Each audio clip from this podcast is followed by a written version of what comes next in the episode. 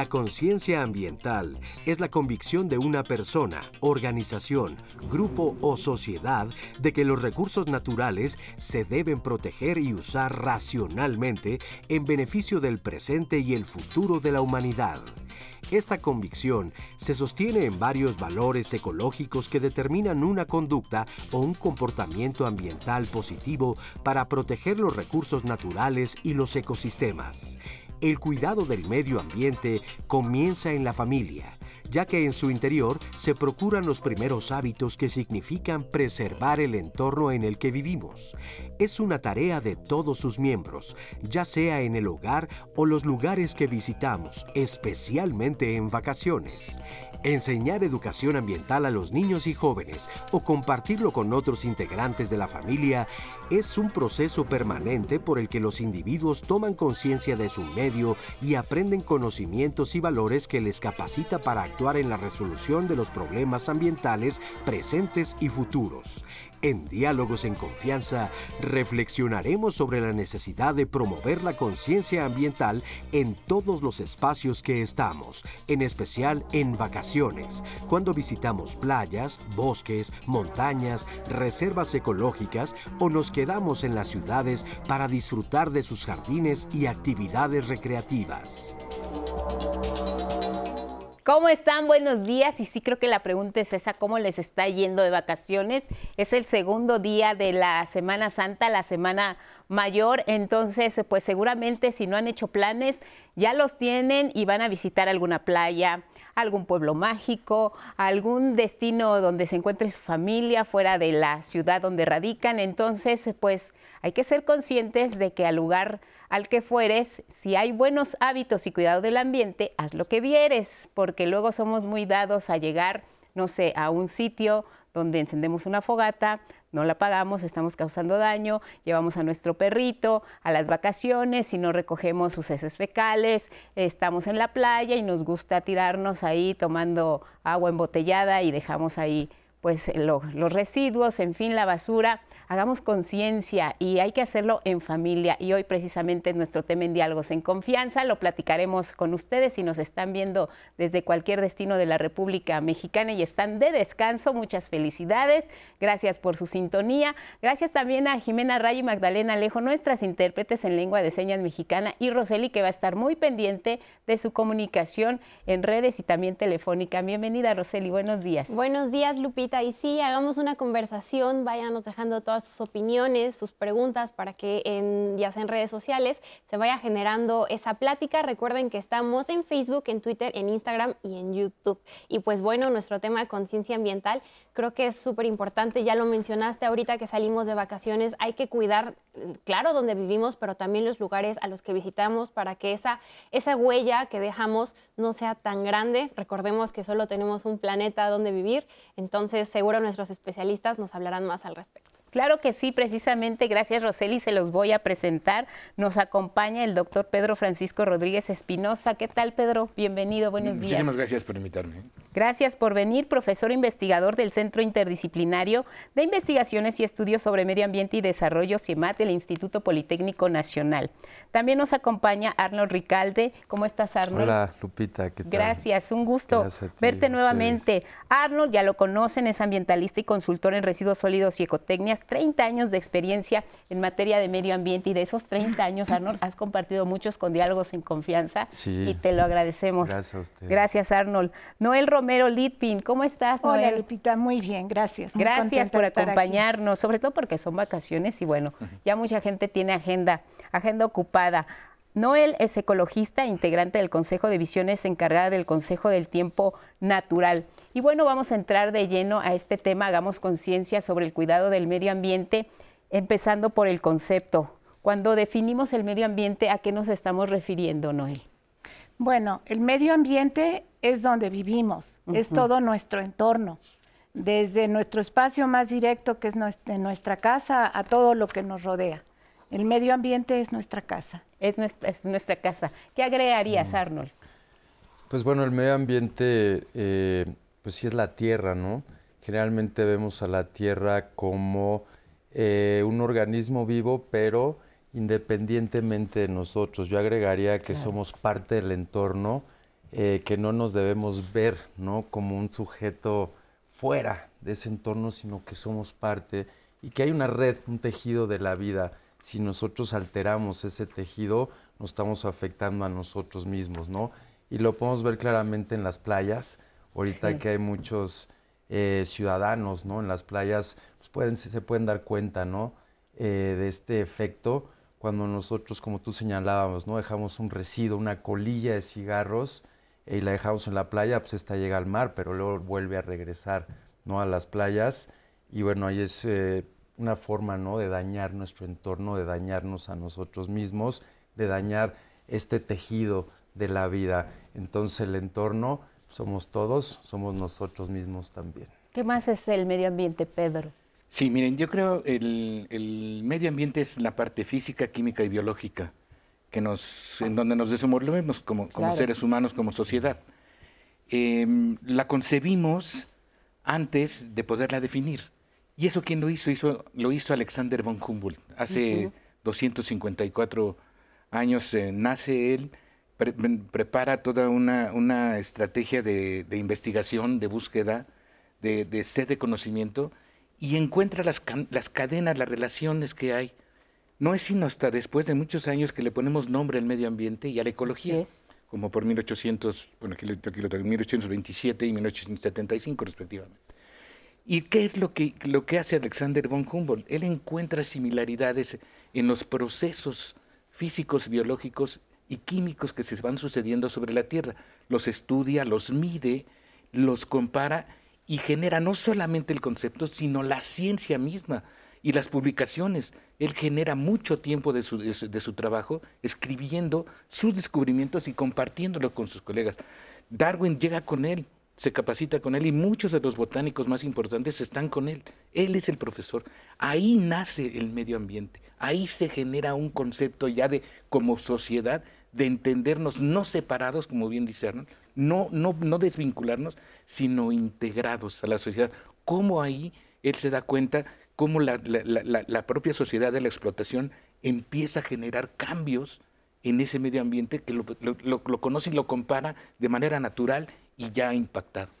Y además, eh, pues por lo que ustedes nos han comentado en la definición de este concepto, y si somos, digamos, uno mismo junto con el medio ambiente, pues eh, eh, evidentemente que tenemos que cuidarlo, tenemos que protegerlo, porque el daño que le hagamos al medio ambiente tiene efectos directos sobre nosotros. Si habláramos del bienestar que nos proporciona el medio ambiente, ¿qué es eso que rescatarían?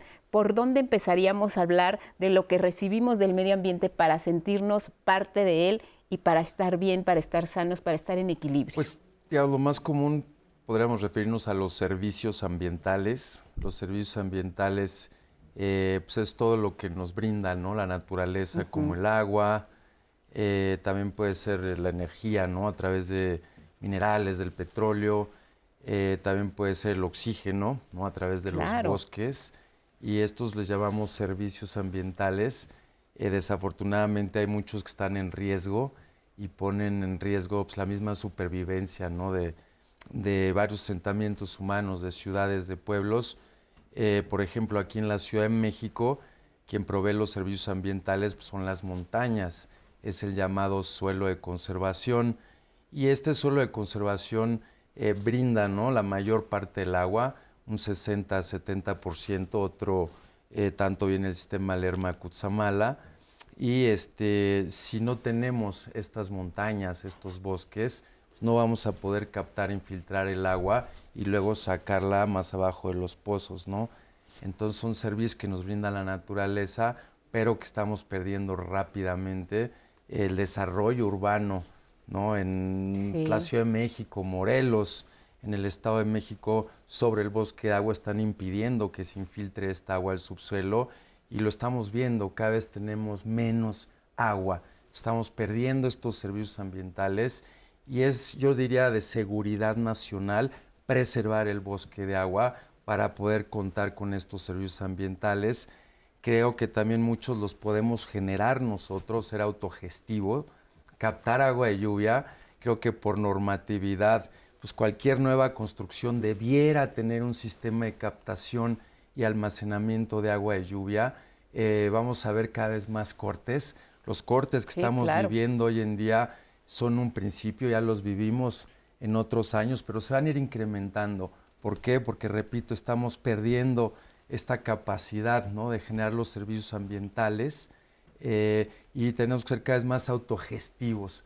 Eh, yo tengo la oportunidad ahorita de captar agua en mi casa, de almacenarla y prácticamente vivo durante seis meses con esta agua de lluvia.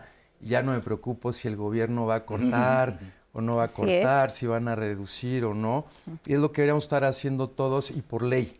¿no? Una invitación eh, a los senadores, diputados, al Ejecutivo local también a que pues fomentemos ¿no? más la captación pluvial. La Ciudad de México ha dado pasos importantes, hay programas muy interesantes del gobierno de la Ciudad de México eh, con varias organizaciones como Isla Urbana, en donde están captando, bueno, generando sistemas, miles de sistemas de captación y almacenamiento, y creo que es el camino correcto. Ahí, está lo que, lo que dices, es muy cierto, porque constantemente en las noticias escuchamos que habrá cortes eh, al suministro de agua porque el sistema Kutsamal está en mantenimiento, pero cada vez se hacen más frecuentes y cada vez es por un porcentaje mayor eh, el, que recibimos el agua. Entonces, vamos a hablar de qué tan conscientes somos precisamente del cuidado del medio ambiente y vamos a compartir también con ustedes la cápsula que tenemos con la maestra Clementina Kiwa. Ella es bióloga de la Facultad de Ciencias de la UNAM y nos habla específicamente del tema de la deforestación. La escuchamos y regresamos aquí en Diálogos.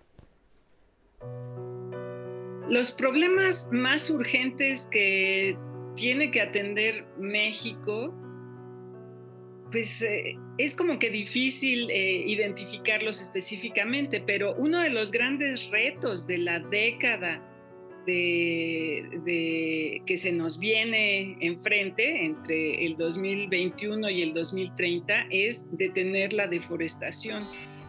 Entonces, uno de los grandes retos es nosotros detenerla, participar en esos esfuerzos y muy probablemente en el momento en el que se, detenga la, la deforestación, habrá otras iniciativas que se impulsen a la par.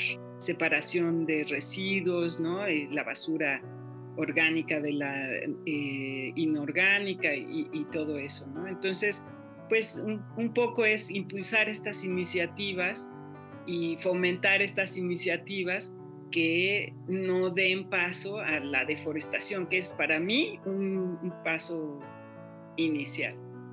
Las personas estamos contribuyendo de alguna manera a, combatir todos estos problemas. Yo creo que en el asunto de la deforestación es un poco más difícil entender cuál puede ser nuestro papel.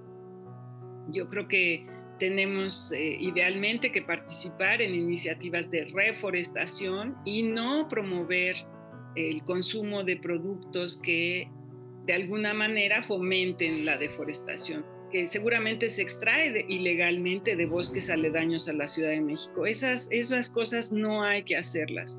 Y me parece que a veces no sabemos por dónde empezar, ¿no? Entonces, muchas veces yo les digo a mis alumnos que lo mejor es, pues, empezar con lo que se pueda, ¿no? Si tú puedes, por ejemplo, dejar de consumir agua embotellada, pues es maravilloso porque no solamente eh, contribuyes a, dejar de utilizar plástico para elaborar esas botellas, sino que también contribuyes a reducir la cantidad de residuos que llegan a los basureros. Entonces, cada eh, cosa que tú puedas hacer es muy valiosa, tómatela en serio y e intenta de alguna manera explicar y entender por qué lo estás haciendo cada cosa que tú hagas es muy valiosa. Lo que hagamos como individuos va a repercutir en el medio ambiente, pero ¿quién nos enseña, quién nos orienta, quién nos eh, sirve de ejemplo para que hagamos estas cosas? Noel, el seno familiar es fundamental. Fundamental, es fundamental, porque ahí es donde se siembran los buenos hábitos. Entonces, el tema de los hábitos para el buen vivir es fundamental y es empieza con el concepto que tienen en familia de qué es el buen vivir.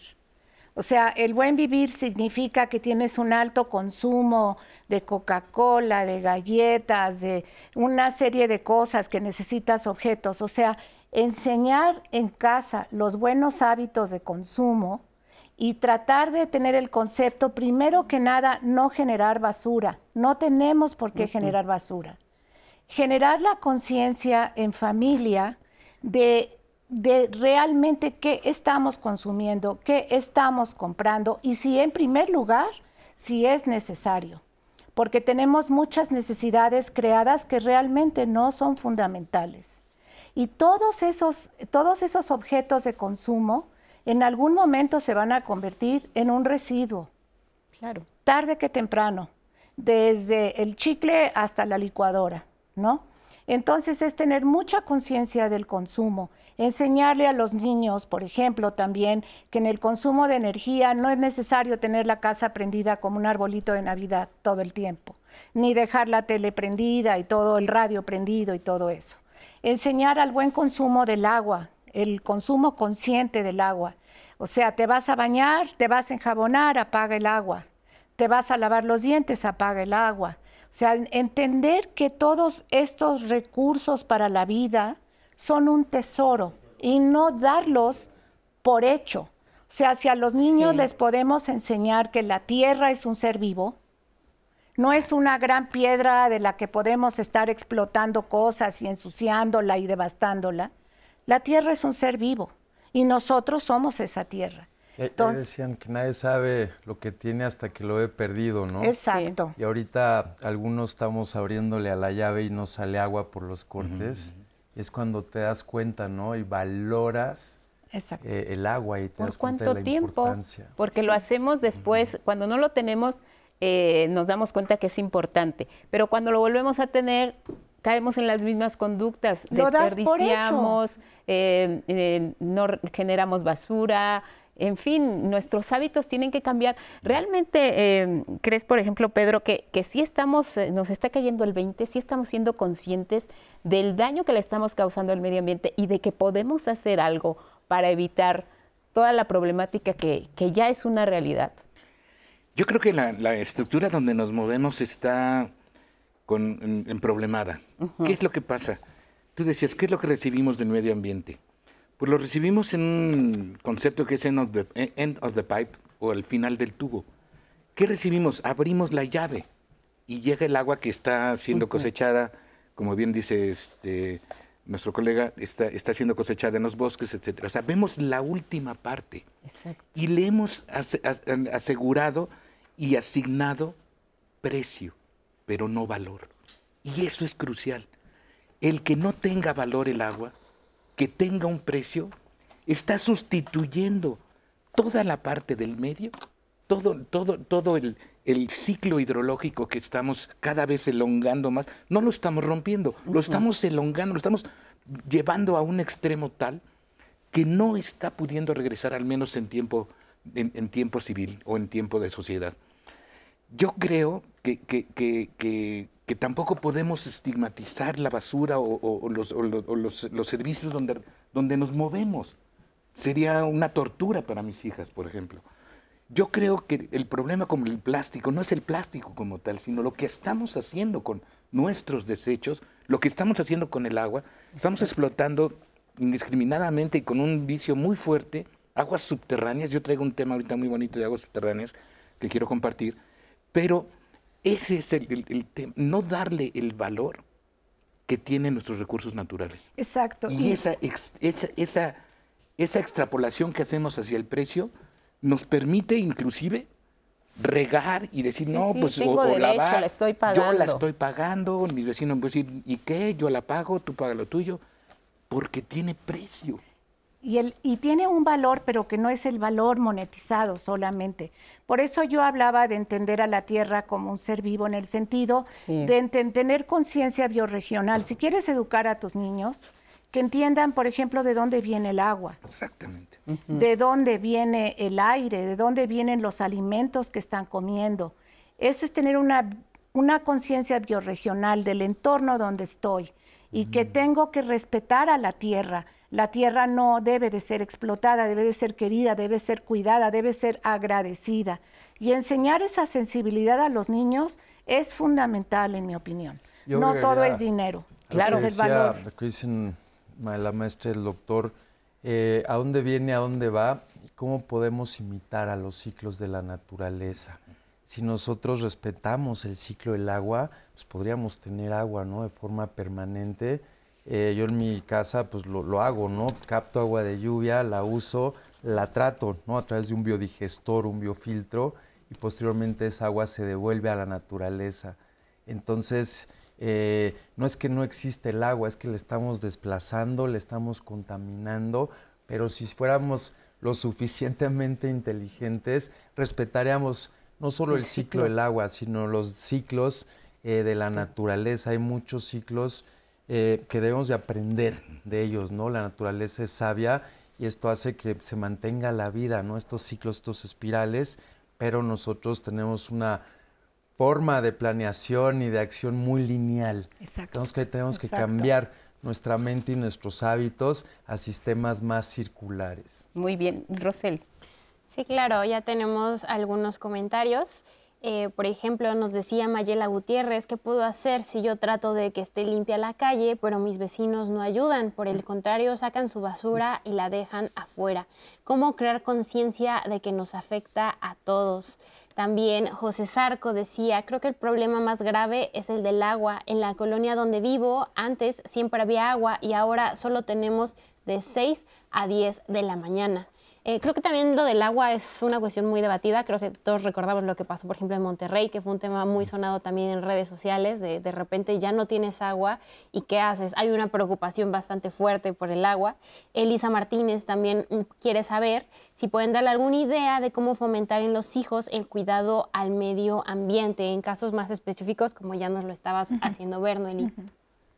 Eh, y bueno, también nos preguntaban un poco sobre darle una segunda vida, por ejemplo, a la ropa. Se sabe que también la ropa contamina. Ahorita está un poco de moda este asunto de comprar de segunda mano, eh, no comprar de fast fashion, pero también nos preguntaban si de, repente todos empezamos a comprar de segunda mano, pues entonces se, sigue, alguien sigue comprando de primera porque esto se vuelve también una especie de ciclo, ¿no? entonces también nos preguntaban en ese aspecto de dónde compro, dónde compro o cómo compro para no, para tener cierta conciencia y no contaminar. Sumamos a esto, eh, si les parece la pregunta que hacía eh, la bióloga Clementina, porque ella nos decía, tenemos que preguntarnos si lo que consumo deforesta que creo que esa sería de entrada una de las preguntas.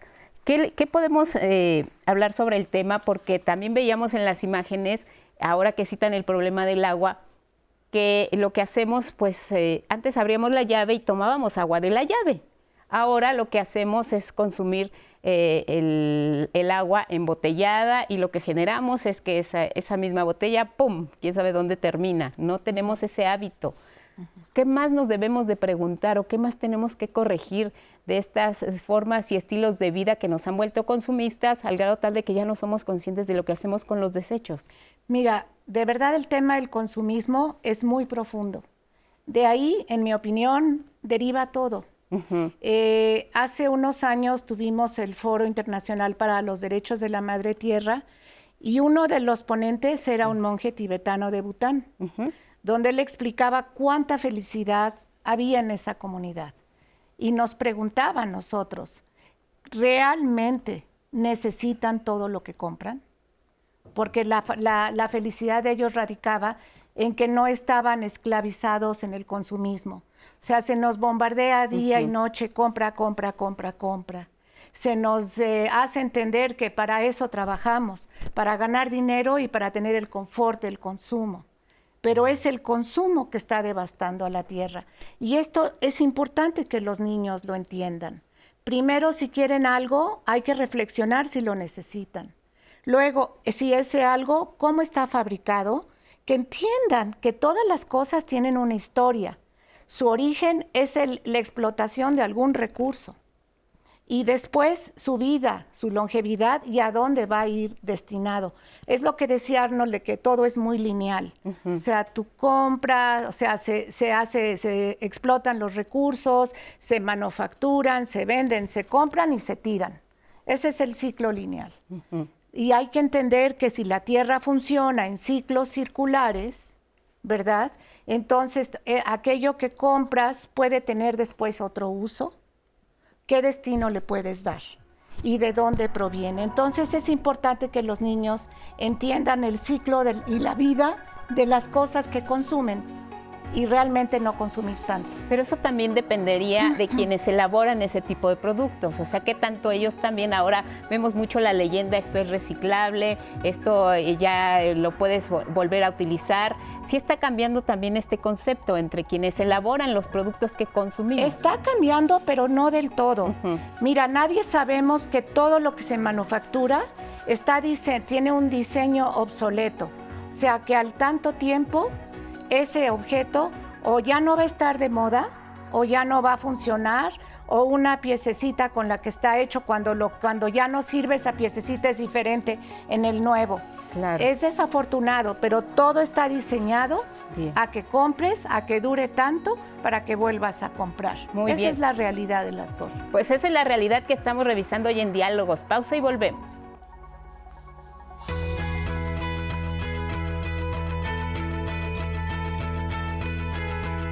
La conciencia ambiental es una filosofía de vida que se preocupa por el medio ambiente, lo protege con el fin de conservarlo y de garantizar su equilibrio presente y futuro. Agencia de la ONU para los Refugiados. Gracias por continuar con nosotros en Diálogos en Confianza. Y el día de mañana, en los temas de saber vivir, hablaremos sobre las personas narcisistas. Estas personas que parecen no sentir empatía, eh, solamente quieren resaltar, quieren ser ellos los escuchados, pero a los demás no les otorgan eso mismo que solicitan. Y es que convivir con ese tipo de personas puede traer diversos conflictos, diversas consecuencias. Quédense, acompáñenos mañana a hablar sobre Soy narcisista. Y bueno, volviendo a nuestro tema de hoy, hagamos conciencia ambiental. Ya tenemos varios comentarios de parte de ustedes. Los invito a que sigan participando en nuestras redes sociales para seguir formando esta conversación. Olivia Estrada nos contaba sobre una de las formas más comunes de generar basura, que es el abuso en el uso de desechables. Es que todos hemos ido a una fiesta y qué es lo primero que pasa, ya sea plástico desechable de unicel, el plato, el cubierto, este, los vasos. Entonces ella dice, a partir de la pandemia eso aumentó mucho, pues muchas personas pedían eh, comida por delivery, hablando a ciertas aplicaciones para que les llevaran. También nos pregunta, ¿hay alguna manera de reciclar el desechable o es cierto que el desechable se va a quedar por 400 años, como, como dice ella, en algunos lados ha leído? También nos preguntan si María Elena, estamos en la época de lo desechable, ya nada se arregla, ni la ropa ni los zapatos, lo que se rompe se tira y eso genera mucha basura. Aún podemos cambiar este, este tipo de mentalidad. Ella dice, antes eh, había un zapatero, llevabas tu zapato y te cambiaba la suela, llevabas tu ropa con una costurera que le repara el hoyo que se había hecho. ¿Cómo podemos volver a recuperar este tipo de acciones si vivimos en una época donde lo que te dicen es, si ya se rompió, lo que sigue. Eh, también nos pregunta Luis, vivo en un departamento, quisiera ayudar, pero no puedo porque mi espacio es muy pequeño. Me gustaría, por ejemplo, hacer composta. Él pregunta, quiere saber cómo se puede ayudar desde el espacio pequeño donde vivo, si podrían darle algunos consejos a todas estas personas, donde, por ejemplo, en las ciudades, pues viven en departamentos muy pequeños y a lo mejor es difícil tener muchas cosas o es así como lo imaginamos. Y bueno, también tenemos un testimonio. Em, ella es Fabiola Centeno y nos comenta las acciones que se toman en su familia para que cuiden el medio ambiente y cómo sensibiliza a sus hijos en este tema. Para el medio ambiente, que pues es un tema que sí nos preocupa aquí en familia, pues hacemos eh, cosas como dividir la basura, que es algo que es importante, que ya se viene haciendo de tiempo. Eh, también pues el hecho de de tratar de no tirar el agua, o sea, por ejemplo, en, la regadera, pues tenemos una cubetita que mientras va saliendo el agua este, caliente, pues bueno, este, eh, detener la otra y no que esta no se, no se desperdicie. El agua que se, se, guarda para que no se tire, pues obviamente la uso en las plantas. Yo tengo varias plantitas en mi casa. También la, la puedo usar para lo que es eh, la limpieza en general, desde trapear, sacudir, porque pues es agua limpia. Tenemos una mascota, eh, todas las mañanas la sacamos a pasear, a que haga sus necesidades. Obviamente eh, tenemos eh, bolsitas para recogerlas. Estas bolsas también son recicladas, o sea, son de las que nos dan en un súper este, o, en algún producto que vengan, sean las del mismo del, pan y demás. Las reutilizamos también para que esto no genere un contaminante.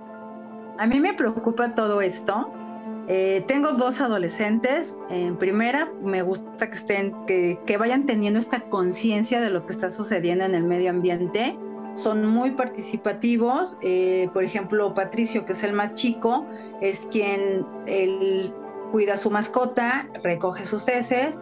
Emiliano, pues al igual cuando hacemos eh, el aseo en casa, pues dividimos todo lo que viene siendo la basura y demás yo les decía la conciencia del consumo de ropa, pues también ellos tienen ese, ese sentir de que pues a la larga se convierte en un, en un contaminante. Yo soy una ama de casa que estoy preocupada por el medio ambiente y pues tratamos de, de generar cosas buenas y positivas. Y esto es para que el planeta pues dure más. Pues esa sí es una familia eh, que está trabajando a favor del medio ambiente de su entorno. Nos preguntaban hace un rato, Roseli, en redes, esta política del buen vecino, ¿no? ¿Qué pasa cuando, pues, si son los vecinos de esta familia, pues todos felices y contentos, pero si tienes un vecino que dicen deja la basura, que no, la calle eh, siempre está no colabora, eh, no tiene conciencia ambiental, pues para acabar. Yo he participado venía en, el currículum, que es muy importante, en el proyecto Ecobarrios. Ecobarrios trata de estas comunidades, de estos vecinos que se ponen en un acuerdo de que hay que cuidar el medio ambiente. Entonces, son todos los que están cuidando la cuadra para que no tiren la basura. Tal vez entre todos decidieron poner un centro de acopio en algún punto de esa cuadra para que todo mundo lleve sus residuos separados. Son ellos los que se pueden poner de acuerdo en rescatar a lo mejor un terreno abandonado con las autoridades para volverlo un huerto comunitario. Porque el aprender a, a sembrar tu comida y comer la comida que siembras es altamente iluminador y transformador. Esto para los niños es importantísimo. Entonces, en un ecobarrio, más de una persona quieren cuidar su entorno y más de una persona van a trabajar por esto. Y existe el proyecto Ecobarrios, lo hicimos en Coyoacán entre el 2010 y el 2012. Fue un éxito, formamos a 500 promotores ambientales certificados para que ellos en sus colonias, en sus cuadras, promovieran las azoteas verdes, los sistemas de captura, captura de lluvias, centros de reciclaje, compostas, etcétera. Sí se puede. Ahora, ¿qué pasa? Nos preguntaban también con el tema del uso de los desechables. 400 años para que se degraden. Muchos, algunos, el, unicel creo que son casi mil años para que se biodegrade. Pues no hemos vivido tantos años, pero sí realmente es un problema, ¿no? Y eh, es un problema porque se fragmentan estos plásticos, en su mayoría quedan los microplásticos.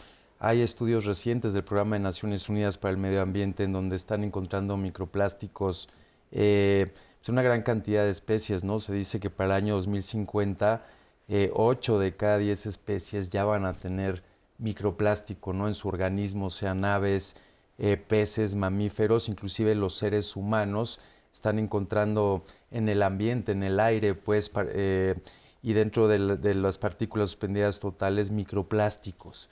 ¿no? Estamos ya consumiendo también los seres humanos microplásticos. Eh, a pesar de que hay una legislación prácticamente en cada estado de la República en donde se está restringiendo ya la entrega de unicel, popotes y bolsas, eh, la pandemia, como lo decía la compañera, pues vino a pues poner un, hueco ¿no? en esa legislación. Ahorita, después de la pandemia, se están retomando estas prohibiciones eh, porque es demasiada ¿no? la cantidad de plástico que hay en el ambiente y en primer lugar tenemos que eliminar los desechables, ¿no? que son popotes, unicel y bolsas. Hay una ley también pendiente que, que, vino del Senado de la República y que actualmente está en la Cámara de Diputados. Es una reforma a la ley de gestión y prevención eh, de residuos sólidos. Y en esta legislación pues también se toman eh, medidas ¿no? para llevar a cabo ya la prohibición a nivel nacional. Eh, hay plásticos que tienen valor y que se pueden reciclar, ¿no? como el PET. Pero hay plásticos que carecen de valor, como el unicel, y que muy difícilmente se reciclarán. Todo se puede reciclar, pero a distintos costos. Entonces el costo de reciclar unicel es muy alto y por eso es que se debe de prohibir. Se está trabajando también a nivel global en el Tratado Global de los Plásticos. Eh, México está empezando a tener bastante acción en esta materia a través de la Secretaría de Relaciones Exteriores, de la Semarnat. Eh, tenemos que llegar a un acuerdo ¿no? a nivel global para justamente ponerle un alto a los plásticos. Es tan grave el problema ¿no? en términos de salud, en términos de contaminación también visual, que prácticamente en cada país del planeta ya existen restricciones ¿no? al plástico. Eh, digo, por un lado, prohibir los que no tienen valor, reciclar los que sí tienen valor y hacer un tránsito ¿no? en todos los empaques para cambiar los materiales y que no provengan del petróleo. Hay muchos plásticos. Plástico es la condición ¿no? de, de moldeabilidad. Entonces puede haber eh, plásticos de distintos materiales, ¿no? De plantas. De eh, maíz. de maíz. De maíz. Eh, estaba escuchando también hace poco de cáñamo, ¿no? De muchos materiales que actualmente se están desperdiciando, ¿no? Estas fibras y que puedan ser transformadas en plástico y ese plástico pues, sería pues, más inocuo al ambiente, no lo dañaría como actualmente lo está haciendo el plástico que proviene del petróleo. Ahora, tenemos ya un panorama más general de lo que está ocurriendo con nuestro medio ambiente. Si hablamos a nivel, eh, a nivel país, Pedro, por ejemplo, de continuar esta situación, ¿qué nos espera? ¿Cómo estamos ahora? ¿Estamos a tiempo todavía de hacer algo para que pues nosotros que ya tenemos eh, pues eh, unos años en habitando este planeta, heredemos un mejor planeta a quienes están detrás? Sí, bueno, me, gustaría puntualizar primeramente en esto de la conciencia ambiental el gran ausente, el gran ausente, que es la falta de información, información científica, información verdadera, reproducible, que haga realmente efecto en la conciencia. Miren, yo, yo, doy algunas conferencias y una de ellas que me gusta mucho, que me han pedido y que ya he repetido varias veces, es una que tiene que ver con la historia del agua. Piani, en 2020 en Science, publica una, revolución que nos, un descubrimiento científico que revolucionó lo que teníamos en concepción, el origen del agua en el sistema solar. Ella descubrió que está en los planetas interiores y que forma parte de la estructura misma del origen del planeta. Esto nos remonta como a mil millones de años antes de lo que ya habíamos concebido. Eso, si lo juntamos con la teoría volcánica que ya sabíamos, que está embebida en el manto, nuestra agua que fue puesta a, través de 3.5 por 10 a la 9 años, hace 3.900 millones de años sobre la superficie, tendríamos un presupuesto de 1.4 por 10 a la 9 millones de kilómetros cúbicos de agua para todo el planeta, para todo el tiempo. Es un presupuesto inmenso, grandísimo, que no nos lo vamos a acabar. No lo vamos a contaminar más rápido de lo que nos vamos acabando. Esa conciencia que no tiene que venir de las leyes o que no tiene que venir de una enseñanza, sino tiene que venir de un conocimiento interno, en familia, en colaboración, en los grandes responsables que del manejo del agua, donde nosotros podemos medir la huella, la huella ecológica, la huella de agua que tiene cada uno de nuestros productos. sabemos qué deforesta, deforestan muchas cosas, pero el uso indebido o el uso no, no, no, no, no cíclico o no, no, no procurado es lo que está rompiendo el canal sin culpa, ¿ves?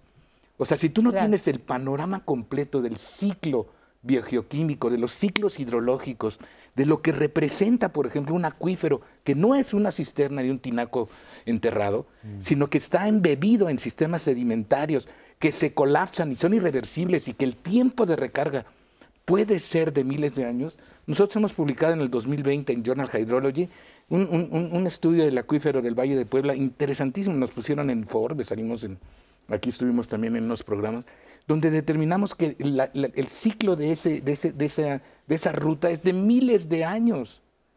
Es de miles de años. Edmund, para, 2000, para el 92 más o menos, hizo también un estudio aquí en, en, el Valle de, de México y, y determinó 6.000 años también, como nosotros. Entonces yo creo que lo que nos falta en este, en ese término completo de, entender, y no estoy hablando de educación ambiental, estoy hablando de realmente conocimiento científico, que puede ser, no necesariamente tienen que leer los papers, o sea, tenemos que nosotros, el papel de, los medios es muy importante, la traducción, la difusión científica de la ciencia es muy importante. Vean lo que pasó, por ejemplo, con lo de la pandemia. La pandemia es algo clarísimo de cuál es el papel que debe de jugar la ciencia en el planeta. ¿Por qué todos querían publicar en Lancet? ¿Por qué no, no salía la, vacuna en Lancet? Porque no estaba referiada, porque no había pares midiendo o, evaluando ese, ese impacto que iba a tener la vacuna. Por eso había unas que sí podían estarse distribuidas y otras no. Entonces yo creo que el gran ausente y la responsabilidad que tenemos como, como científicos, como padres o como todos, es no solamente decir, bueno, este, hay, que, hay, que, hay, que, hay que cuidar el, el, agua, hay que, no, hay que cuidarla porque, mira, viene el Coatzamala, se está regando, estamos acabando con la, con, con la cobertura vegetal. Y ahora nos vamos de vacaciones y nos vamos de vacaciones al, al, al turismo extremo o semi-extremo, o sea, no, no al extremo extremo, ese me, encantaría hacerlo, pero, pero sería maravilloso, pero yo hago el medio extremo. Y llevar a los muchachos, a mis hijas, que, las hemos llevado y, están ahí como locas, sufriendo ahí en las, cadenas, pues siente lo que es realmente lo que hay, o sea, no, no vayamos al, al aire acondicionado, porque si no, pues, o sea, estamos bien, pero puedes combinarlo, ¿ves? O sea, pero que el contacto y el conocimiento estén en un solo, en un solo entender. Y eso puede provocar más cosas de las que pudiéramos gastar en muchos proyectos. Yo creo que todos tuvimos una gran oportunidad, ahora que ustedes han mencionado el tema de la pandemia, de reflexionar de lo que sí necesitamos y de lo que no nos hace falta. Exacto. El encierro obligatorio nos permitió restringir muchas, eh, el acceso a muchos lugares, a sitios, a cines, a salidas, a consumo, incluso a lo que comprábamos para vestir, a las necesidades que teníamos de consumir. Eh, pues cada quien sabrá si aprovechó la oportunidad, si entendimos la lección de lo que significó el, el carecer de todas esas cosas y que pues creo que no nos pasó nada eh, la situación sí terrible que se vivió, que eso es punto y aparte, la pérdida de seres queridos, en fin. Pero a nosotros como seres humanos que nos haya afectado el restringirnos de todas esas cosas, pues aquí estamos y no pasó absolutamente nada. A mí algo que, me dejó mucha huella en la pandemia eh, fue esta pues posibilidad, ¿no? También de sembrar, cómo uno mismo puede sembrar. Hubo muchas comunidades que realmente pasaron hambre porque se les cortaron todos sus suministros eh, de, alimentación, ¿no? fuentes de ingreso. Entonces mucha gente volvió a voltear, ¿no? a, la, a sembrar, a tener un huerto en casa, un huerto en la azotea. Y eso también se genera un contacto, ¿no? una conexión con tu entorno, con la tierra. Puedes percibir y puedes eh, ver ¿no? que puedes sobrevivir tú mismo teniendo una relación con la naturaleza y me dio mucho gusto, ¿no? Que durante la pandemia se crearon muchísimos huertos, huertos urbanos, eh, huertos comunitarios, y creo que esto fue algo positivo, ¿no? Eh, nos recordamos eh, que somos parte de la naturaleza, que la naturaleza es la que nos da, ¿no? La, la, la alimentación, la vida, el agua, y también se crearon muchos bancos de semillas. Se vio el valor, ¿no? De la semilla eh, por eso tan importante evitar ¿no? las semillas transgénicas, el maíz transgénico, eh, porque si ya tenemos ¿no? nuestras semillas eh, pues que pues, nos pueden volver a dar otras semillas y, proseguir el ciclo, pues conservemos, ¿no? valoremos lo importante de la vida. Me gustaría hablar de las semillas. Yo hasta pedí que me trajeran unos frijolitos de la cocina. Es que inmediatamente cuando en la pandemia ya vimos lo que iba a pasar, yo extendí mi proyecto de huerto, en la casa de ustedes yo tengo una azotea verde, y me fui al tendedero y me puse a pensar qué, qué tipo de, de, hortalizas son las que tienen más proteína, ¿no? una de ellas es el frijol y el ejote. Pero estamos hablando de la información y me gustaría hablar un poco de la magia de las semillas. Este es un frijolito. Este frijolito va a dar una planta. Esta planta va a dar aproximadamente 15 vainas, que son como estuchitos. Cada estuchito, cada vaina tiene siete semillas. Entonces vayan haciendo la multiplicación. Cada una de esas vainas tiene siete semillas y cada una de esas semillas va a dar otra planta que va a volver a dar otras 15 vainas con todas esas semillas. Entonces siempre me he preguntado, ¿debería existir el hambre en el mundo? Entonces, esta conciencia es muy grande. En la pandemia yo sembré muchos frijoles, muchos cejotes, muchos kales, porque dije, si falta la comida, al menos estas hortalizas tienen mucha proteína y son muy nutritivas.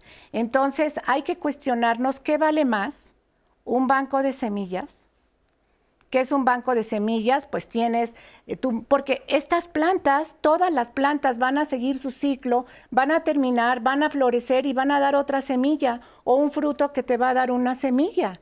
Entonces, si tú juntas todos los frijolitos, todos los ejotitos, los cilantros, las lechugas, las espinacas, vas haciendo tu banco de semillas. Entonces, la pregunta es, ¿qué es más importante? ¿Un banco de dinero o un banco de semillas? Porque si llegara a haber una hambruna, no te puedes hacer un taco o no puedes comer con un billete, o con una tarjeta de crédito. Entonces el valor de una semilla es impresionante y esta es una de las cosas que te puede traer conciencia. Esto es información que vale mucho. Claro, y que le agradecemos porque además mucha gente está viendo ahí una oportunidad y eso es lo más valioso. Vamos a escuchar nuevamente a Clementina Equigua, bióloga, maestra en ciencias por la Facultad de Ciencias de la UNAM. Ella ahora nos habla de la responsabilidad, que es lo que hemos estado tratando en el programa de diálogos el día de hoy, en esta conciencia del medio ambiente. ¿Quién es responsable de qué? y quiénes integramos precisamente parte de la solución acerca del daño que podemos provocar el medio ambiente, sociedad, gobierno, autoridades. Nos platica Clementina. Yo creo que todos podemos hacer algo para, para eh, actuar enérgicamente. Y creo que no solamente es responsabilidad de los gobiernos, sino que es responsabilidad de todos. Y este es uno de los puntos en, eh, los que se basa eh, lo que se menciona tanto, que es la sustentabilidad en el que interactúan todos estos actores.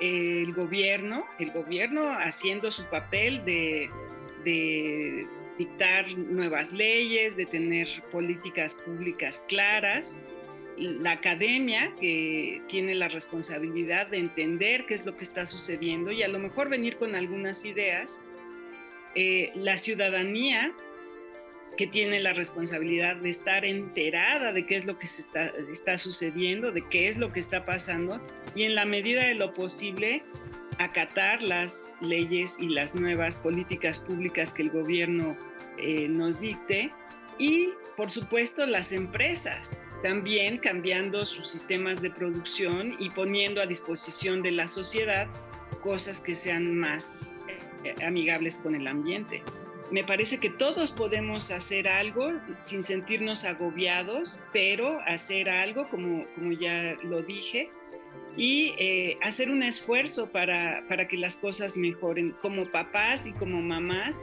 creo que uno de los grandes retos es enseñarles a los niños y a las niñas a reconectar con la naturaleza. Yo siento a veces que mi generación en algún momento se desconectó y, empezamos a tenerle miedo a los insectos, a los bichos, a no nos gustan las plantas porque nos ensucian o lo que sea, pues vamos a reconectar, vamos a aceptar que también hay otras vidas en el planeta que tienen el mismo derecho que nosotros de estar en donde están. Démosles hábitat para que se puedan acercar, sembremos flores, pongamos más árboles, reforestemos nuestras ciudades, hagámoslas más habitables, no solamente para nosotros, sino para que la naturaleza pueda vivir mejor y dejémoslas entrar en nuestros hogares.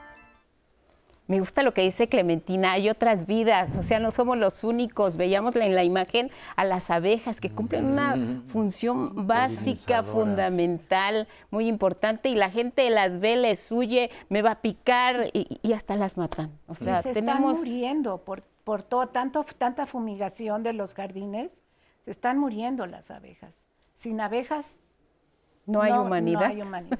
Así es, Roseli. Sí, tenemos de Alejandra Contreras, dice, la basura es un verdadero problema. Afuera del edificio donde vivo pusieron un contenedor, la gente deja la basura ahí hasta que se llena y todavía fuera del contenedor siguen poniendo basura. Es una contaminación terrible. También Rocío Magos nos habla, hace ratito mencionaban todos los desechables, ella dice, lo de las bolsas de plástico es un mito porque aunque ya no las regalan, sí las venden y la gente sigue consumiendo este tipo de plásticos. Eh, también nos preguntan, Carmen Reyes, ¿realmente es posible llegar a cero residuos? Es decir, no generar desechos. ¿Eso es real o simplemente se trata de reducirlo más, lo más que se pueda? También Laura Gómez, cuando voy de vacaciones me da mucha tristeza ver que familias enteras dejan un basurero en el lugar donde estuvieron. Botellas, unicel, servilletas, a veces hasta pañales de los bebés. ¿No hay alguna ley que haga algo al respecto?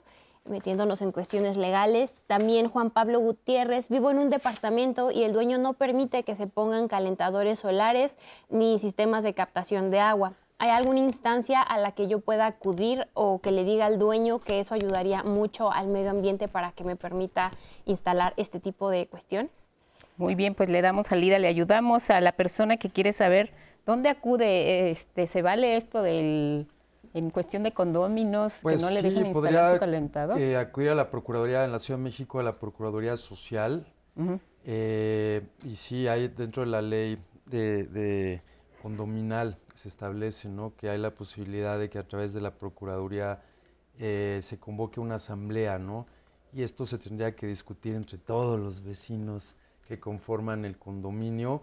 También hay algunos incentivos en el Instituto de Vivienda y también podría acudir a la Procuraduría Ambiental y de Ordenamiento Territorial. Serían esas tres este, instancias. Pero creo que esa decisión la tendría que tomar pues todos los condóminos, ¿no? Y en beneficio de todos. Eh, y eso se podría hacer a través de la Procuraduría Social. Bueno, pues ahí está la respuesta. El comentario acerca de la generación de basura, que es muy recurrente. ¿Sabemos cuánto generamos de, basura per cápita en este país? ¿Se tienen datos de qué es lo que podemos hacer para Hay estadísticas, no sé las más recientes. Es un kilo, es un kilo 100 gramos aproximadamente eh, desafortunadamente se está incrementando la cantidad de basura que estamos generando. Por persona. Eh, si bien es cierto que hemos logrado quitar la bolsa eh, en el súper, muchas empresas están poniendo ahora nuevos empaques, inclusive están empacando doble. Entonces estamos lejos ¿no? de solucionar la problemática de la basura. Digo, hemos logrado quitar en algunos lugares el unicel, los popotes, las bolsas, pero se está incrementando, ¿no? Hay muchas empresas que no están tomando en serio esta problemática eh, y se está incrementando el plástico, ¿no? A nivel total, a nivel real. Eh, y bueno, estamos preocupados, ¿no? Porque lejos de lograr cero residuos, cada vez tenemos más residuos y se calcula que se va a incrementar todavía aún más la cantidad de residuos generados. Y bueno, estamos viviendo en un mundo desechable, ¿no? Donde pues no llevamos nuestras tazas, no llevamos nuestras bolsas, en donde queremos todo fácil, rápido. Y es muy triste, ¿no? Y esto se va a ver, ¿no? En el ambiente, se va a ver en el mar. Ahorita que vayan a la playa y se encuentren a, un plástico, ahí se van a ver la consecuencia de sus actos. Vamos a la pausa, volvemos.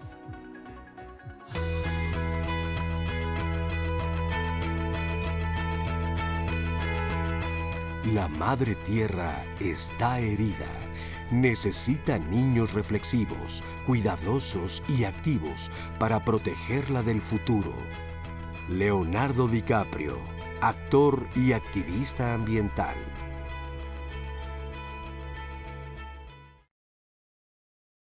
Ya estamos de regreso en Diálogos en Confianza con nuestro tema Hagamos Conciencia Ambiental. Muchas gracias por su participación. Inicio con algunas de ellas. Leonor Rodríguez pregunta, ¿cómo puedo deshacerme de ropa que ya no uso para no contaminar?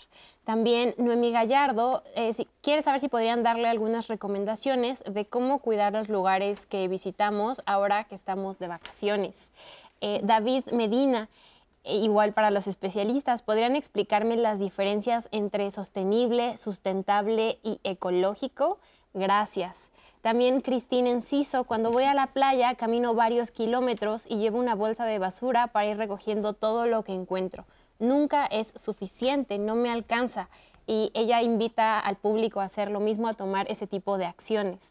Patricia Yáñez, vivo en una zona turística y cuidar el ecosistema es muy difícil, pues los turistas se molestan cuando les hacemos algún comentario sobre la basura que tiran o las plantas que pisotean.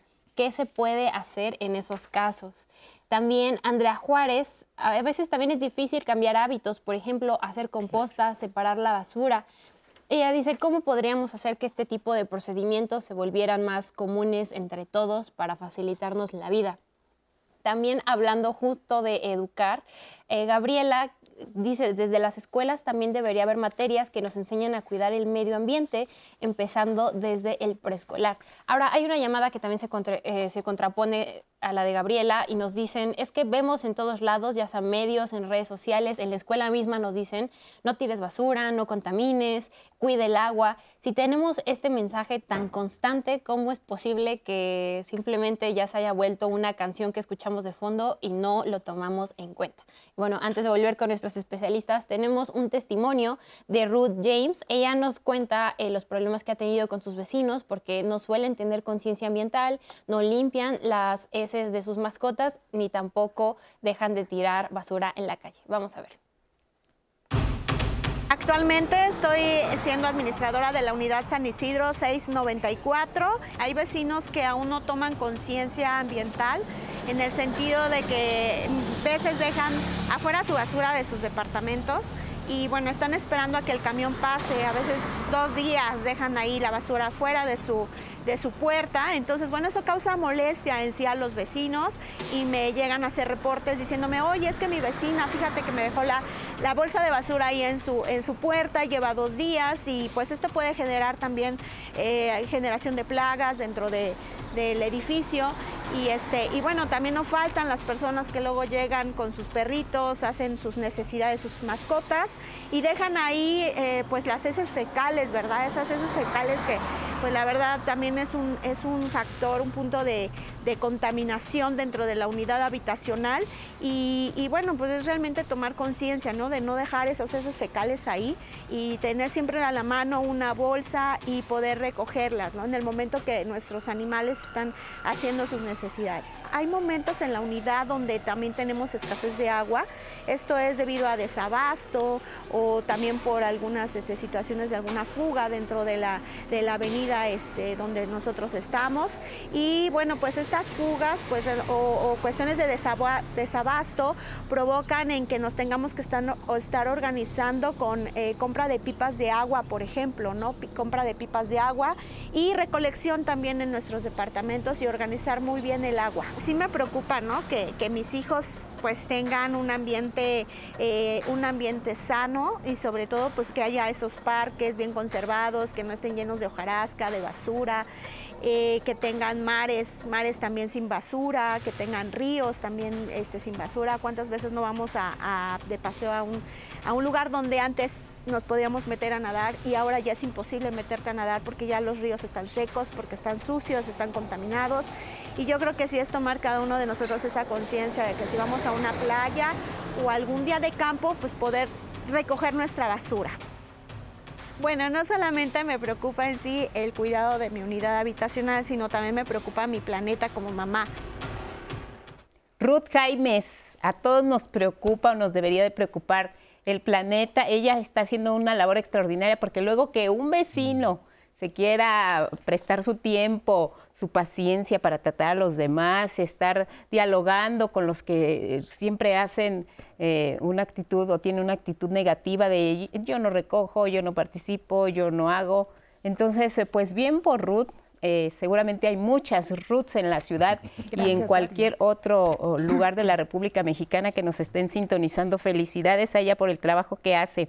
Ahora, eh, han hablado muchos de las personas de las que hemos escuchado testimonio y de las que nos preguntan sobre el tema de la basura, el tema del agua, el que ya tenemos, ya sabemos cuáles son las consecuencias, pero seguimos quedándonos cortos. ¿Cómo lograr precisamente esa conciencia ambiental, Pedro, que se necesita eh, como sociedad para saber exactamente que lo que nosotros hacemos y que ya revisamos el impacto que puede tener, va a tener una repercusión efectivamente en la calidad de vida, eh, no en cinco años ni en diez años, de manera inmediata también. Sí, miren, yo creo que debemos movernos de paradigma. Esto que mencionan ahorita las, en, las redes, sí. es una cantaleta ya que estamos diciendo, vamos a movernos de paradigma. Yo creo que hoy lo que mencionamos sobre el conocimiento que debe de incorporarse, debe de crearse o de generar nuevos esquemas de manejo de gestión del agua, en términos de agua, en términos de residuos, en términos de... Tener el conocimiento completo de los ciclos a los cuales nos estamos enfrentando y el principal de los problemas que yo veo de los problemas ambientales es que no tenemos ni los componentes ni la dimensión del problema. Cuando tú en ingeniería tienes un problema, dices, bueno, yo, este es el problema, si no lo resuelvo, bueno, va a pasar esto, si lo resuelvo me va a costar tanto y lo voy a hacer. En estos términos está repartida la gestión. Todos somos gestores, unos grandes, unos chicos. Pero cómo abordar el problema en una dimensión sin el conocimiento cabal de toda la composición, claro. haríamos como que hacemos y no resolvemos. Un camino, fíjense bien, tuve que dar una conferencia, me pidieron una conferencia muy, muy bonita que yo me, negaba a entrar, pero creo que está precioso el tema y hay que abordarlo, es la gobernanza del agua. No, yo no sabía muy bien qué es esto de la gobernanza del agua y yo no sé si nos va a alcanzar. Y me puse a estudiar esto de la gobernanza del agua y encontré un paper muy interesante donde refiere justamente 200 trabajos, está, está publicado en Water Research X, 200 trabajos científicos que hablan sobre la gobernanza del agua. La gobernanza del agua tiene siete componentes. Ahorita si quieren los decimos y si no, bueno, pues los estudiamos. Pero tiene tanto del medio social como de la parte científica técnica y de la incorporación de la parte económica y eficiencia en términos globales.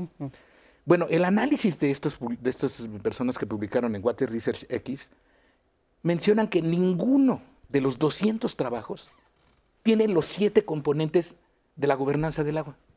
O sea, todos dicen gobernanza del agua para la India, gobernanza del agua para acá, para acá, y ninguno contempla más de dos o tres componentes, porque está repartido. Hay un gran reto en este nuevo paradigma, pero creo que hay una ruta clara de cómo incorporarnos tanto la parte científica, la parte social, la parte importantísima institucional y esto que le llaman los actores y los, los, los el compromiso de los actores. Esto de la señora Ruth.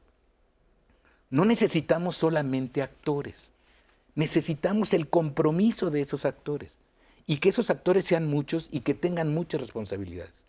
Yo creo que la ruta, Lupita, sin saber mucho de eh, tener la bola de cristal, pero creo que la gobernanza del agua está dándome una lección muy buena que deberemos de ir incorporando a esta nueva forma de hacer leyes crear una legislación ambiental, una, una, políticas públicas ambientales. Hoy la política es de gente, no para la gente, es de gente. Estamos atendiendo gente, gente, gente, mucha gente. Lo que necesitamos es atender al medio para que realmente la gente se desarrolle. Claro. Y eso no está. Eso no lo tenemos. ¿eh? ¿Cuáles son esos componentes? ¿Los quieren oír? Sí. Con la duda. Esos siete componentes. Porque que nos cuente que solo hay dos o tres cuando se estudian casos específicos, pues sí es una situación grave, ¿no? Debatiendo reformas a la ley de aguas nacionales y justamente en torno a la gobernanza, en cómo se puede repartir el agua, cómo se puede hacer más justo, ¿no? En la distribución del agua. Hay ahorita muchas concesiones eh, leoninas, injustas, y creo que es un gran reto, un gran pendiente del gobierno Obviamente es muy grande, no se pueden abrir tantos frentes al mismo tiempo, pero espero que en breve podamos dar esa batalla, ¿no? Eh, por una justa distribución del agua. Y me encantaría escuchar estos siete. Fíjense bien, está dividido, los siete elementos están divididos en seis eh, secciones: social, técnica científica, institucional, económica, legal y administrativa. Esa sería la gran división. Mm. ¿Y cuáles son los componentes? Es como si fuera, ahí iba a decir una, mesa, mira, una mesa. Una mesa con siete patas. Normatividad y cumplimiento, o sea, no nada más la normatividad, sino tiene que haber cumplimiento. Mm. Programas que desemboquen en políticas mm. públicas, no gubernamentales públicas, las que realmente incorporan a la gente. ¿Cómo va a haber gobernanza del agua si yo digo que esta agua es de ellos y esta agua, esta agua no es tuya? Ahí va a haber problemas. Estrategia y planeación. Hay que tener estrategia, no de un sexenio ni de un trienio. La sustentabilidad es lo menos redituable políticamente. Claro. no le va a redituar a ningún político invertir en sustentabilidad. Pero eso es lo que tenemos que hacer. Financiamiento. Si tú quieres medir la contaminación, controlarla y supervisarla, tienes que gastar muchísimo dinero. Porque la invertir para conocer si la contaminación es algo que nosotros no nos damos cuenta que hay una mezcla y que hay unas componentes de, inclusive de contaminantes secundarios que ni siquiera pusimos en el río o en la laguna o en el aire y que se producen porque hay una combinación y se, resuelve con diferentes condiciones ambientales, de pH, de temperatura, de presión, de oxígeno, etc. Bueno, eso cuesta y cuesta mucho dinero. El otro es el control y procesos y esto que mencionábamos, el compromiso de los actores. Esas son las siete patas que tenemos que tener para poder establecer una ruta de decir por aquí podemos ir y tener gobernanza del agua. Uno de los trabajos importantísimos de publicación que, que, este, que me encantó y que me gustaría. Mira, estoy nervioso. No, con calma. está muy bonito. Fíjense bien, está publicado en el Journal Environmental Management, es el CEBIER. La desigualdad hídrica, la seguridad hídrica y la gobernanza del agua son parámetros fundamentales que inciden en la sustentabilidad del uso de los recursos hídricos. A través de la formulación de políticas y toma de decisiones, la gobernanza del agua determina tanto, fíjense bien lo que decía hace, hace ratito, la seguridad hídrica y diferenciar o disminuir la desigualdad hídrica. Si no cuidamos el agua, no va a haber seguridad hídrica. Y además estás tocando un tema que tiene que ver con el desarrollo de un país. Lo que no se puede medir no se puede resolver. Y esto tiene que ver directamente eh, con lo que queremos eh, lograr como país en el largo plazo. Sí se necesita inversión, sí se necesitan políticas públicas para la gente, no únicamente de manera inmediata o como un compromiso de gobierno, que pues aquí los gobiernos duran seis años, me voy y se acabó mi compromiso y háganle como quieran. Entonces sí tenemos un, un gran reto y y bueno, el problema del agua es uno, el problema de los residuos es otro. ¿Qué otros problemas se están sumando en cuestión ambiental que no por no ser tan visibles eh, están no están presentes? Eh, porque sí hay avances, ¿no? Sí. Por ejemplo, ahorita el haber este, restringido el glifosato, que es un tóxico, ¿no? Que se utilizaba en la agricultura y que el gobierno está dando una lucha, ¿no? Que no es fácil, yo lo considero un avance el impedir ¿no? que entre el maíz transgénico también creo que es un avance. Eh, pero hay pendientes, ¿no? Como el tema de residuos, que está ahorita en debate en, el legislativo, el tema del agua, que sigue también en debate, y pondría otro más que es el ordenamiento territorial. Claro. Creo que ya tenemos la tecnología satelital con drones, ¿no? Para pues tener esta certidumbre, ¿no? Sobre la tierra hay muchas invasiones, especialmente a suelo de conservación, que como veíamos al principio es el que provee los servicios ambientales. Eh, y es muy difícil, ¿no? Es un reto parar este desarrollo urbano, pero es muy necesario, ¿no? ¿Dónde se puede construir y dónde no se puede construir? ¿Cómo permitimos, ¿no? Los flujos del agua, los flujos de los animales. Es un reto eh, titánico, pero lo tenemos que dar y tenemos ahorita las herramientas tecnológicas eh, para poder definir un ordenamiento territorial que respete ¿no? las distintas zonificaciones para eh, que no existan tantos desequilibrios ¿no? ecológicos.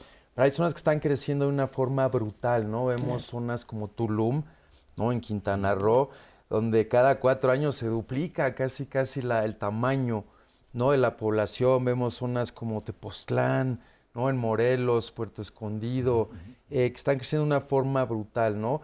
pero no están creciendo con los servicios, no están considerando en los programas de ordenamiento territorial, de desarrollo urbano, ordenamiento ecológico, y esto está poniendo en riesgo ¿no? a todas estas poblaciones. Creo que es un gran, gran reto, eh, te digo, no solo el agua y los residuos, sino también el ordenamiento territorial, ¿no? Vemos que si en la zona que veíamos también hace rato llamada bosque de agua, no esta zona donde infiltra el agua no solo a la Ciudad de México, sino también a Toluca y también a Cuernavaca desaparece, pues vamos a estar desapareciendo eh, pues nuestro tinaco de agua, ¿no? La zona que nos brinda agua a casi 30 millones de personas. Entonces, eh, creo que claro, ahí hay retos importantes y como dices, eh, muchos gobernantes no lo alcanzan a ver porque solo están seis años y por eso la importancia de los institutos de planeación, los consejos ciudadanos y académicos que trasciendan ¿no? estos periodos eh, de gobierno y que puedan ver a más largo plazo, ¿no? con una visión mucho más amplia eh, que nos permitan pues tomar ¿no? decisiones correctas en torno a nuestro territorio, a nuestros recursos naturales. Y sobre todo lo que, eh, lo que decías, que también es, es muy importante en cuestión, Pedro, de que existe la norma, pero qué tanto se cumple. En el caso de una ciudad como esta, donde sabíamos que por la situación sísmica que, presentamos ya no estaba permitido construir edificios de determinada altura, pues lo que vemos es que cada vez nos estamos rodeando más de... Está, está creciendo para arriba la Ciudad de México y eso significa abastecer de agua, abastecer de espacios eh, eh, urbanos. ¿Dónde están esos parques? ¿Dónde están estos, esos espacios donde la gente puede ir a tener un rato de, tranquilidad, de esparcimiento? ¿Qué está pasando también en esa, en esa materia, Noel? En la materia de construcción, perdón la pregunta. Sí, sí, sí. Pues mira, yo no soy realmente muy docta en el tema de los, las leyes de, hoy en día de construcción, de que los edificios están creciendo, ¿no? Ese realmente no sería mi campo. Mi campo va más hacia los hábitos del buen vivir. Pero lo que yo puedo pensar es que hay mucha corrupción. O sea, si se ha puesto como una norma para detener el crecimiento de los edificios, las alturas y está sucediendo, pues ahí hay mordidas, ahí hay corrupción. En el tema del ordenamiento territorial hay mucha corrupción. O sea, se, cambian los mapas, se cambian muchas cosas y se está permitiendo que las constructoras estén cada vez más invadiendo con condominios que están impactando muchísimo, ¿no? Entonces, para mí es el tema de Pero lo que prácticamente está pasando teniendo una situación así donde pues eh, estás en una, eh, una circunstancia en la que tienes que ocupar esos espacios, o sea, ahí donde está el buen vivir. Si tienes un edificio tremendo donde lo único que hay es concreto y no tienes el espacio suficiente, las condiciones de vida de las personas también es muy estresante, cómo tratas con los condóminos, Lo lindo sería es que se promoviera más la arquitectura viva. O sea, que estos edificios están hablando de sustentables, de sostenibles, fueran de esta manera, o sea, que los edificios, eso sería lindo que fuera una norma, una regulación, que los edificios tuvieran un buen manejo de captura de, agua de lluvia, que tuvieran este, calentadores solares, que tuvieran un buen manejo de residuos. Incluso, por ejemplo, en Noruega hay edificios que todos tienen baños secos y todo eso se procesa para poderse llevar a, los bosques y, y, revitalizar el suelo para, para que crezcan más árboles, ¿no? Entonces sería muy lindo que hubiera una norma que pidiera que las construcciones, tanto los materiales de construcción son importantes. ¿Por qué los materiales de tierra se han desechado tanto? Por ejemplo, el adobe ha perdurado por, por siglos. Es un material muy resistente, es un material térmico. Tendríamos que usar menos aires acondicionados, menos menos este, calefacciones, la orientación de los edificios, la circulación del aire, todos estos factores, si se planearan en la arquitectura y fueran una norma, yo creo que estaríamos, incluso que hubiera áreas verdes en la, azotea, que hubiera huertos, o sea, esto es el sueño de lo que podría ser un edificio. Planear de otra forma, nosotros damos un curso que se llama Diseño de Asentamientos Humanos Sustentables y consideramos justamente eso, desde los espacios, eh, los puntos ¿no? de convivencia, pero también la parte económica, ¿no? Como no solo de dinero, ¿no? Sino cómo pueden generar abundancia entre los vecinos, ¿no? Con huertos comunitarios, con sistemas comunes de captación y almacenamiento de agua de lluvia, pero también, por ejemplo, cómo compartir eh, una bodega de herramientas, ¿no? Entonces, eh, creo que hay otras formas de planeación. Ahorita estamos en una parte de la historia de la humanidad muy egoísta, ¿no? Donde hay una competencia por la acumulación material, pero creo que podríamos irnos más por las experiencias, acumular las experiencias. Finalmente, cuando morimos, pues no nos llevamos nada. Eh, creo que lo deberíamos buscar son experiencias.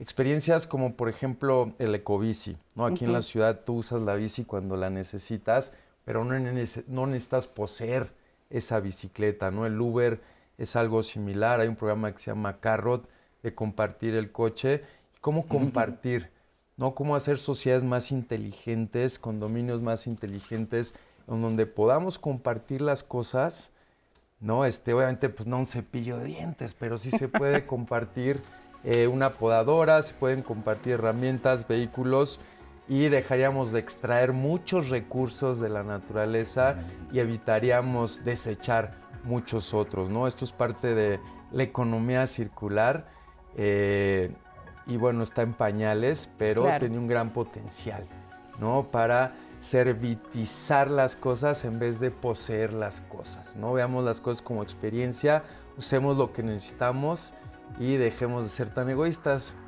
Bueno, pues vamos a entrar, gracias Arnold, eh, volviendo a la pausa, ya al último bloque de nuestro programa. Y como estamos en plenas vacaciones, vamos a recuperar lo que comentábamos al principio, si van a la playa, si van a un pueblo mágico, si van a una entidad, un estado donde tienen algún familiar, ¿cómo podemos contribuir nosotros a que ese entorno se mantenga, quede limpio y no dejemos ahí nuestra huella negativa de nuestro paso por ese lugar. Volvemos aquí en Diálogos.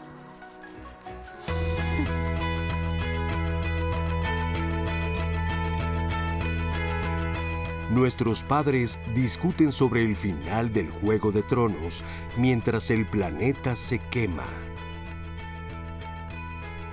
Greta Thunberg, activista medioambiental sueca.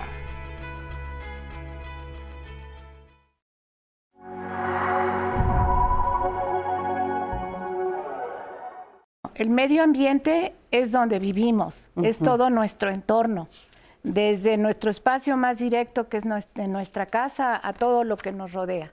Yo agregaría que somos parte del entorno, eh, que no nos debemos ver ¿no? como un sujeto fuera de ese entorno, sino que somos parte y que hay una red, un tejido de la vida.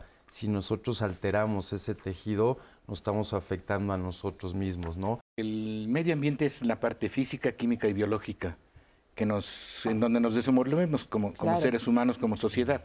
Los servicios ambientales, eh, pues es todo lo que nos brinda, ¿no? La naturaleza, como el agua, eh, también puede ser la energía, ¿no? A través de minerales, del petróleo. El que no tenga valor el agua, que tenga un precio, está sustituyendo toda la parte del medio, todo, todo, todo el, ciclo hidrológico que estamos cada vez elongando más.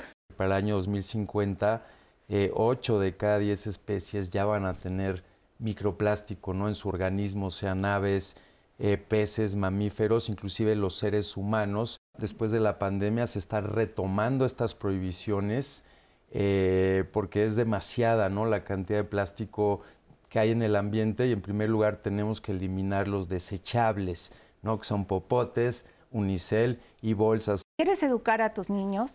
Que entiendan, por ejemplo, de dónde viene el agua. Exactamente. De dónde viene el aire, de dónde vienen los alimentos que están comiendo. Eso es tener una, una conciencia biorregional del entorno donde estoy. Que tengo que respetar a la tierra, La tierra no debe de ser explotada, debe de ser querida, debe ser cuidada, debe ser agradecida. Si tú no tienes el panorama completo del ciclo biogeoquímico, de los ciclos hidrológicos, de lo que representa, por ejemplo, un acuífero, que no es una cisterna de un tinaco enterrado,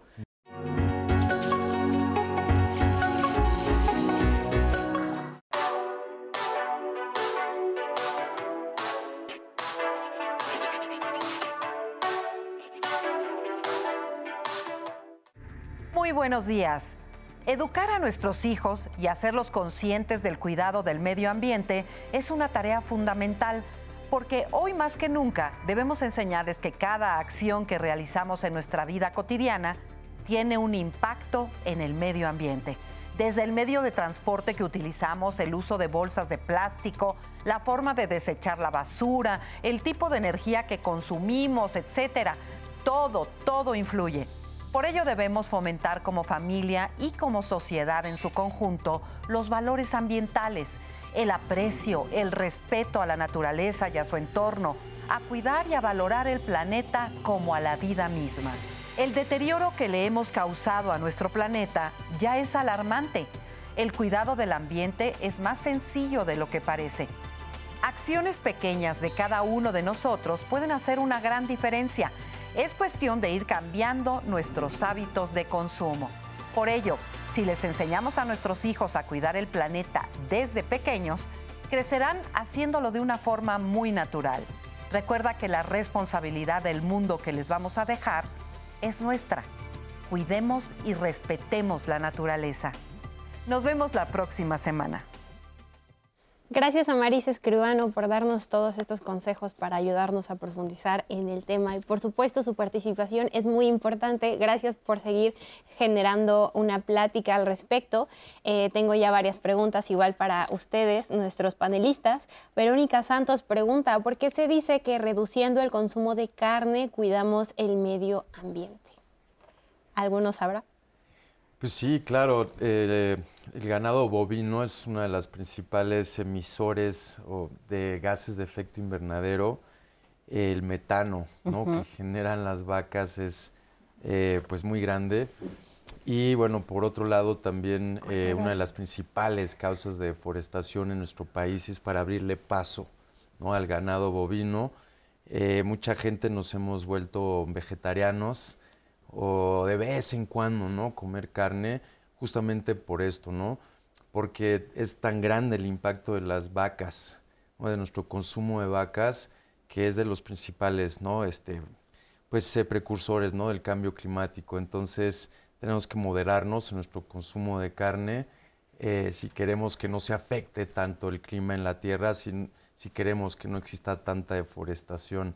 No hay muchas alternativas de proteínas eh, no estoy hablando que seamos tan radicales, pero sí bajarle, se puede bajarle de una forma pues importante ¿no? al consumo de carne y esto ayudaría enormemente a reducir el cambio climático. Cuando decimos carne, ¿nos referimos a carne roja o el pollo, por pues ejemplo? también no, porque si bien es cierto que el ganado bovino tiene este impacto, también hay un impacto, por ejemplo, en la producción de cerdos. Lo podemos ver en la península de Yucatán, ¿no? Como miles y miles de cerdos eh, generan este estiércol y luego este estiércol lo arrojan al ambiente y genera un impacto fuerte, ¿no? Que llega hasta el acuífero, llega a los cenotes eh, y también en, los pollos, ¿no? También generan eh, pues, afectaciones, ¿no? Al ambiente, pero la más grande es obviamente la del ganado bovino. Y no solamente por el impacto al ambiente, sino por el respeto a los animales, ¿no? La forma en cómo son tratados estos animales o la industrialización de los animales es realmente triste. Es una cuestión de bioética. Cuando yo veo esos lugares, los veo como campos de concentración, ¿no? Este, entonces hay un gran sufrimiento animal, ¿no? Asociado a esta industrialización, ¿no? del manejo de los animales para consumo humano. Ahí está otro punto muy importante, Rosel. Ana Campos, también qué país o ciudad es ejemplo en materia de cuidado al medio ambiente para ver qué podemos aprender de quienes lo están haciendo bien. Caray, sí, sí sabemos.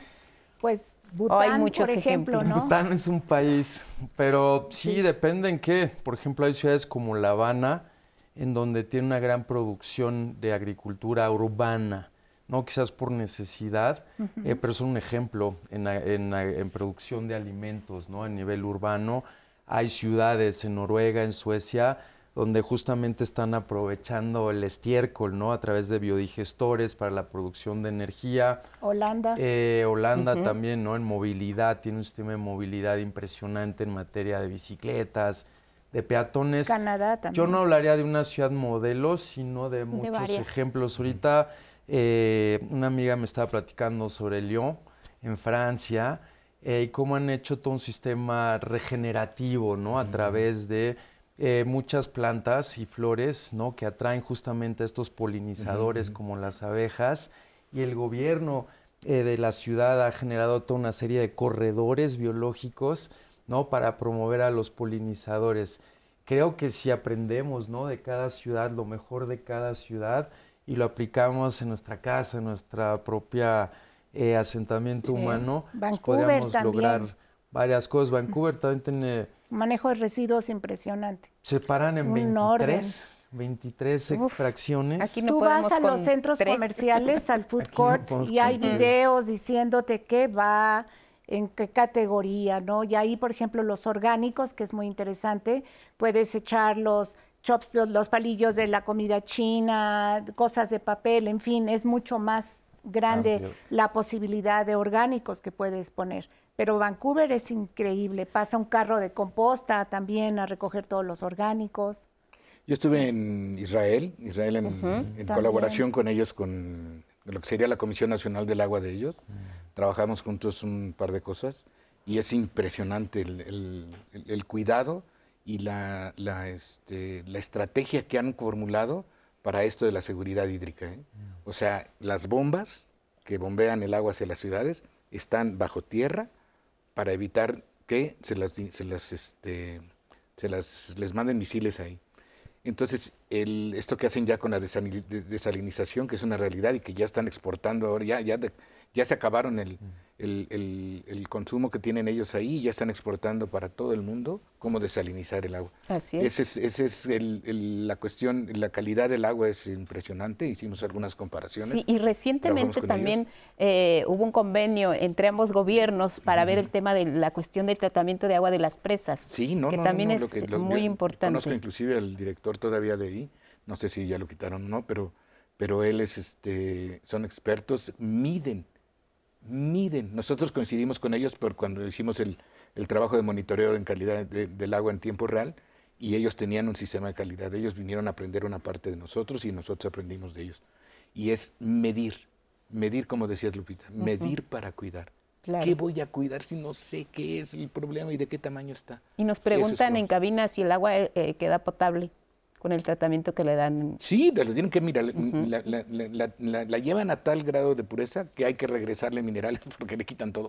Ah, qué bárbaro. La, tienen que mineralizar para que no le haga daño a la gente. Sí, no, no, no. Pues es impresionante. Sí, hay ejemplos de lo que se puede hacer. También seguimos hablando de alimentos, eh, recordando que hablaron sobre productos transgénicos. Marco decía, me gustaría consumir solo productos orgánicos, pero son muy caros. Entonces él también preguntaba, pues, ¿qué puedo hacer para aportar mi granito de arena?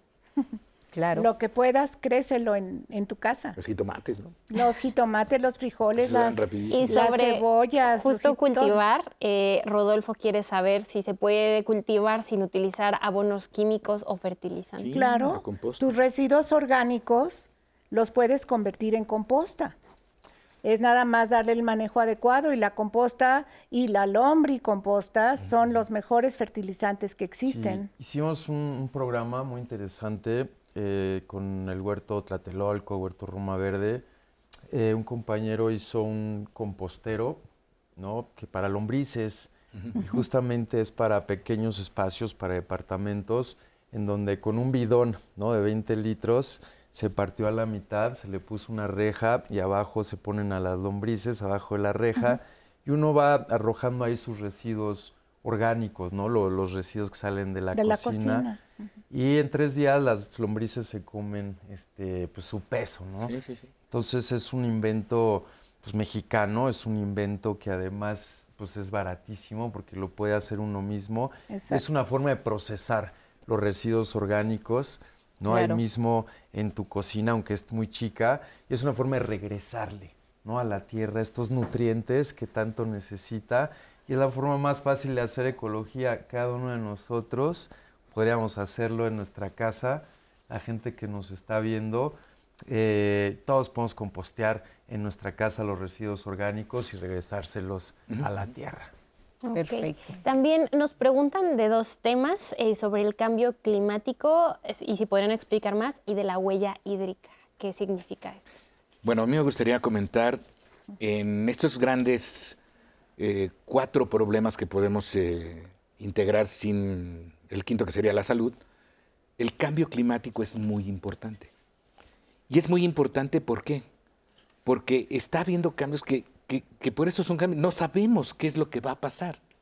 Hoy, por ejemplo, ya estamos hablando de una segunda generación de sargazo en el Atlántico. O sea, la primera que teníamos en el Mar de los Sargazos, que se era secuestrada por la parte norecuatorial y de ahí se, se, venía para el Pacífico, enriquecido por, enriquecido por el Amazonas y el, y el Orinoco para entrar al, al, Caribe.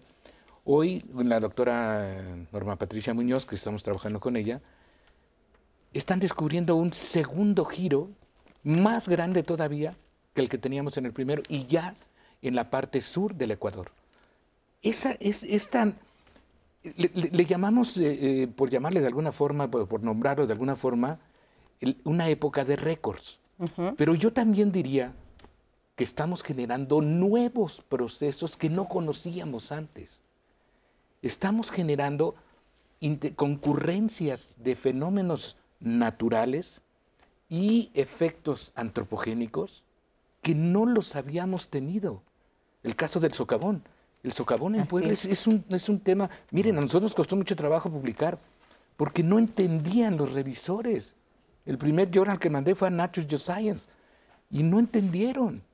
O sea, no nos, nos estamos explicando, por ejemplo, socavones que no están en zonas kársticas, están en zonas terrígenas y que coinciden con efectos de combinación sedimentológica en ambientes de, depósito donde casi tenemos almacenados todos nuestros recursos, que hoy los estamos modificando poco a poco a través de, sobreexplotación o de una intensa o muy, muy intensiva agricultura.